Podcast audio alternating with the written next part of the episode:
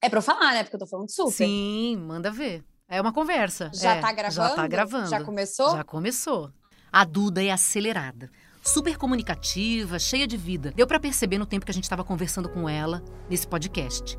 Mas todo mundo pode passar por um momento complicado e dar aquela murchada.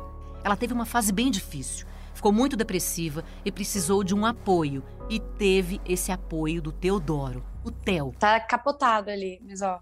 Ele é muito lindo. Uma figura ele, gente. Ele é uma figura. E o Teodoro é orelhudinho, assim, todo bonitinho, fofo. Ele tem uma cara meio de. como se ele tivesse entediado o dia inteiro, mas eu juro que ele não tá.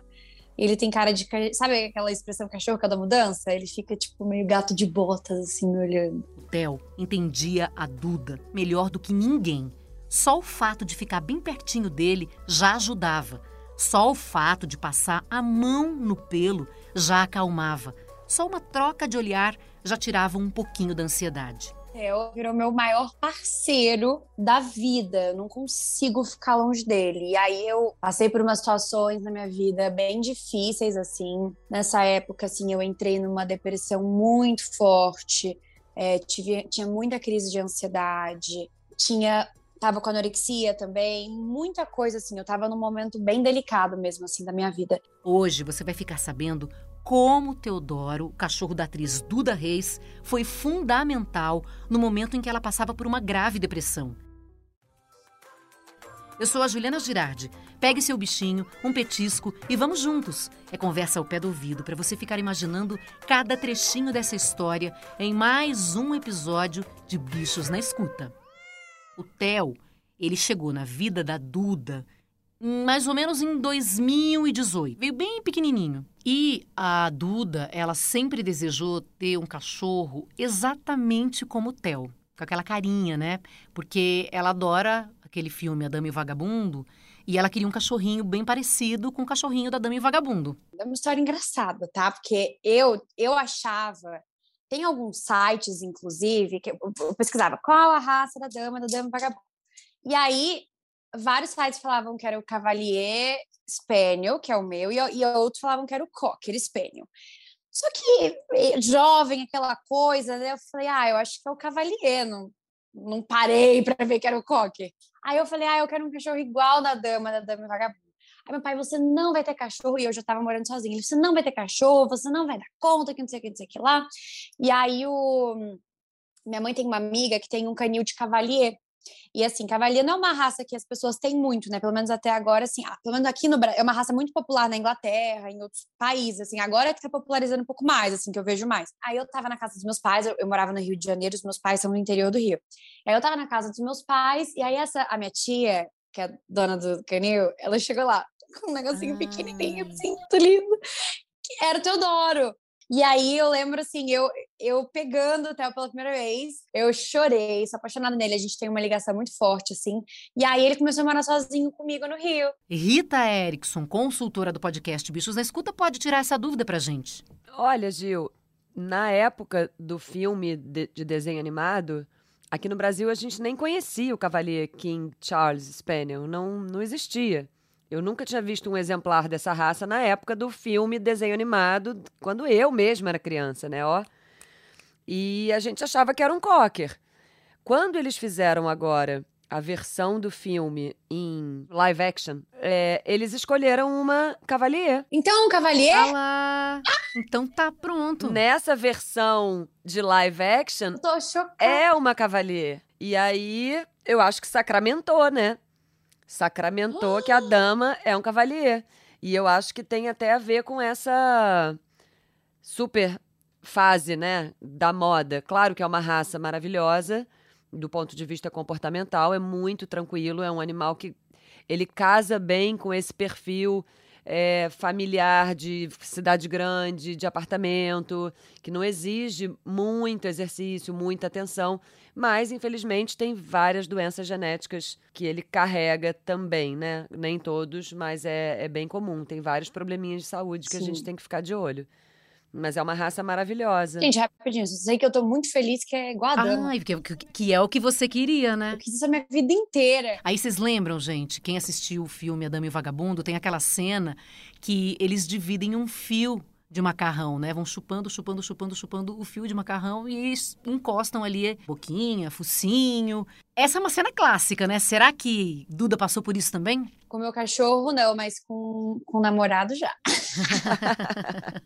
e, e Teodoro por perto? Perto não, mas eu acho que eu faria com meu cachorro sim. Não, é que tem gente que, que não beija na boca de cachorro, mas eu beijo na boca, eu deixo ele beijar minha cara inteira.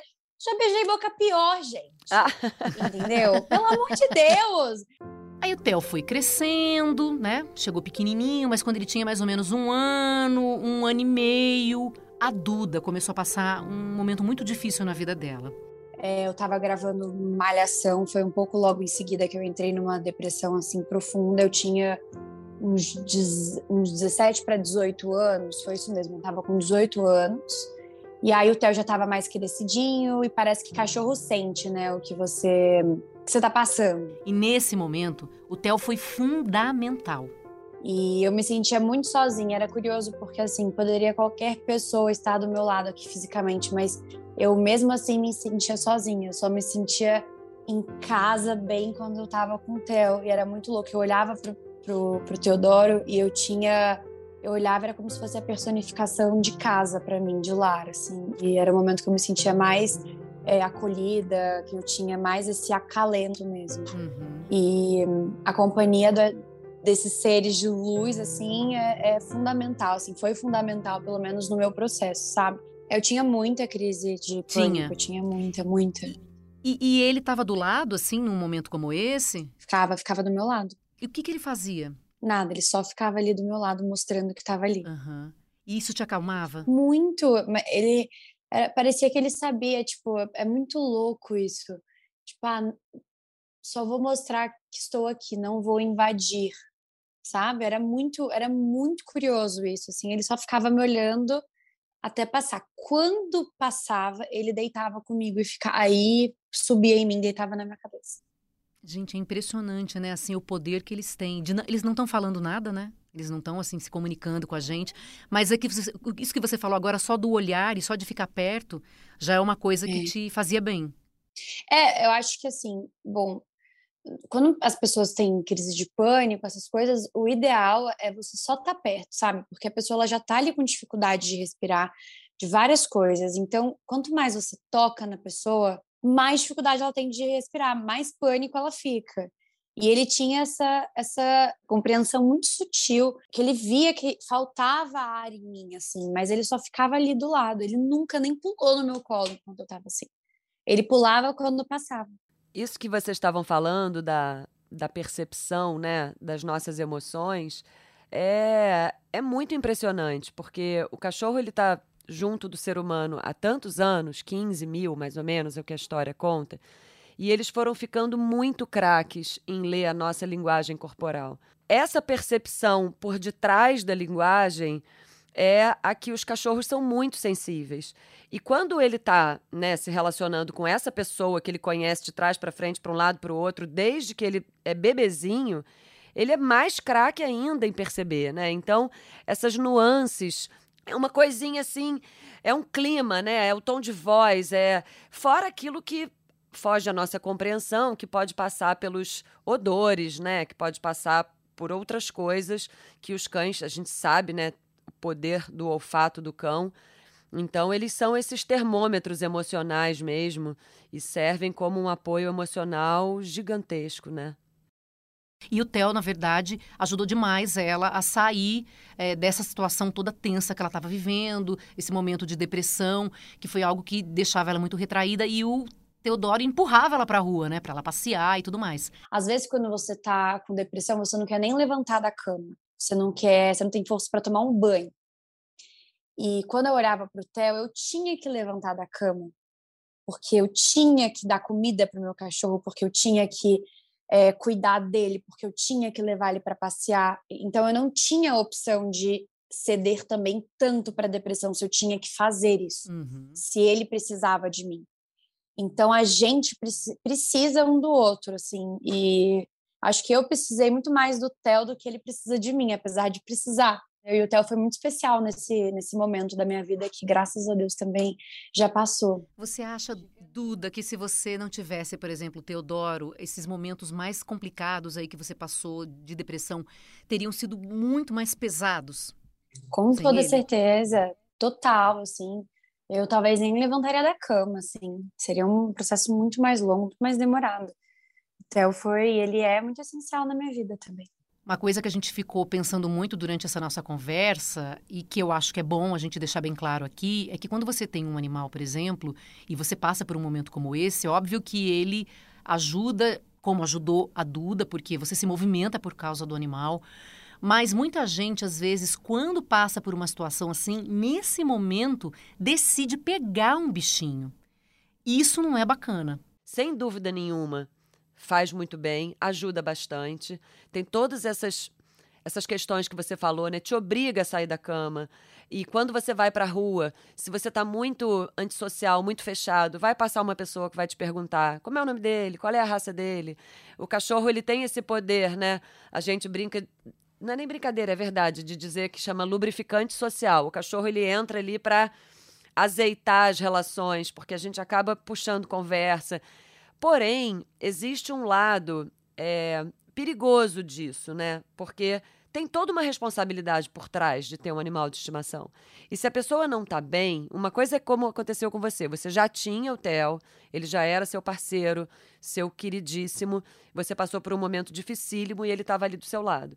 Mas em situações em que a pessoa está atravessando né, pela primeira vez, um quadro de depressão, ou até mesmo para crianças do espectro autista, a entrada de um animal, ela pode ser muito maravilhosa, mas envolve toda a responsabilidade de cuidar desse animal, que às vezes aquela família não está com estrutura para fazer isso.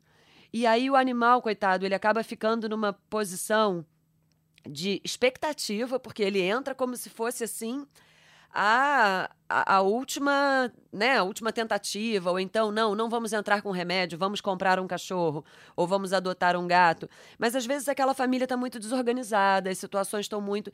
E o animal acaba ficando ali numa confusão. Então, não é um milagre, né, gente? Os, os animais têm esse, esse potencial, mas eu acho que, que vale também essa esse alerta, né, de que a gente tem que considerar também o lado dele.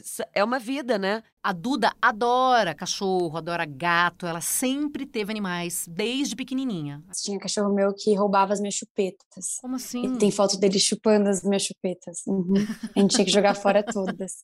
Um shih tzu, que era chamava Blade. E quais os nomes que você já teve? Blade, é, Perseu, Atena, Shaolin, minha mãe escolheu um nome que até hoje eu não entendi, que chama Damis. é... o Theo, né, que eu escolhi. E aí os gatos têm, têm uns nomes legais. O Leopoldo, Donatello, meu pai, é que meu pai, ele dá apelidos engraçados para os nossos pets, e aí depois confunde a nossa cabeça. Entendi. E o meu pai, ele acredita nesses nomes. Tipo, meu cachorro chama Teodoro, meu pai chama ele de Teobaldo. Aí direto a gente chama o Theo de Teobaldo, sendo que é Teodoro, sabe?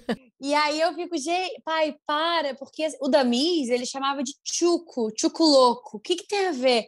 Aí ninguém chamou mais o Damis de Damis, ficou Chuco eu Louco. Eu sei, eu entendo. Porque o apelido às vezes vira o nome, entendeu? Não é? vira. É? Total, gente. O Theo é o primeiro cachorrinho que a Duda tem que cuidar sozinha dele. Porque todos esses outros aí eram dos pais, ela morava na mesma casa dos pais, mas ela cuidando sozinha de um animalzinho. O primeiro é o Theo, o Teodoro. Foi ele que foi tão fundamental aí para ajudar ela a superar esses momentos complicados e difíceis que ela passou. E agora que ela já superou essa fase mais complicada, a relação com o Theo continua super forte. E eles fazem tudo juntos. Ah, eu não fazia e também não faço nada sem o Theo. Tipo, eu vou no shopping, Teodoro vai. Eu vou não sei aonde, Teodoro vai. Ele vai em tudo, assim. É. E o que depois veio dessa relação? Porque naquele momento em que estava um pouco mais pesado, ele estava do teu lado te ajudando a superar tudo isso. Aí quando você se sentiu com mais energia para viver as coisas, como é que ficou a tua relação com ele? Daí? Ai, muito, ficou muito mais alegre, muito mais para cima. Hoje em dia a gente só acorda já brincando. Ele ou ele me acorda, ou eu acordo ele. Ele já me acorda me beijando, pulando em mim. Aí eu tento sair, ele não me deixa sair. Aí agora eu vou ao parque sempre com ele. Ele tem creche, né? Que aí ele vai, é muito legal. Ele fica com vários cachorros todos os dias, brinca pra caramba. É, às vezes eu vou também, fico com ele, olho todos os cachorros, então é bem legal. E o Teodoro é muito parceiro, ele sente tudo e dorme na minha cabeça, literalmente, todos os dias. Ele dorme na cama comigo, no travesseiro na minha cabeça, ele é o meu travesseiro. Que ronca, que é uma beleza. Meu namorado odeia dormir com o Teodoro por causa do ronco, porque ele fala: Nossa, não tem como, amor. Só que eu acho o ronco, parece um, uma canção de ninar do Teodoro, que eu já tô tão acostumada que eu preciso ouvir aquele ronco à noite. Eu não fico bem, é como se fosse. Sabe gente que bota barulhinho de chuva para dormir? O meu é barulhinho do ronco do Teodoro. Eu preciso dormir com o ronco dele. O Theo tá com quatro anos, mais ou menos, e a Duda fala que eles são muito, mas muito parecidos. Ô Duda, como é que você define Teodoro? Teodoro é o quê? E é como? Theo é caramelo com um branquinho assim. Ele é cheio de pintinha nas patinhas. Ele é orelhudo.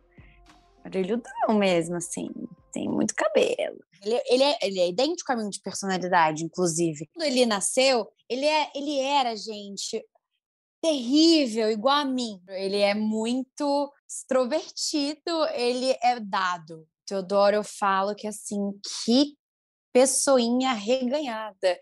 Assim, deu confiança para ele, ele já tá mil amores. Ele prefere comida do que a mim mesma, do que a mãe dele.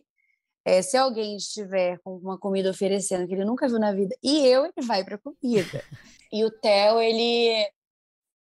Não sei, para mim, Teodoro significa lar, assim, sabe? Eu acho que eu posso estar em qualquer lugar do mundo. Se o Theo estiver comigo, eu já estou me sentindo em casa. E quando eu era pequena, eu sempre amei, tipo, bruxa, mundo místico, assim. É, todo bruxo lá tem o seu, seu animal, seu amuleto ali, né? E eu falo que toda bruxinha tem que ter um, um bom bruxinho do lado, de um bruxinho de proteção. E o Teodoro é o meu, meu, meu objetinho de proteção, assim, sabe? Meu bebê, meu, meu bruxinho. Conta sua história pra gente. O podcast Bichos na Escuta é uma produção do Fantástico em parceria com o G1. Segue a gente para saber de todas as novidades. Apresentação: Juliana Girardi. Consultoria Veterinária Rita Erickson. Edição e produção Duda Kunert. Direção Giovanni Sanfilippo. Obrigada pela companhia, um beijo grande e até o próximo episódio.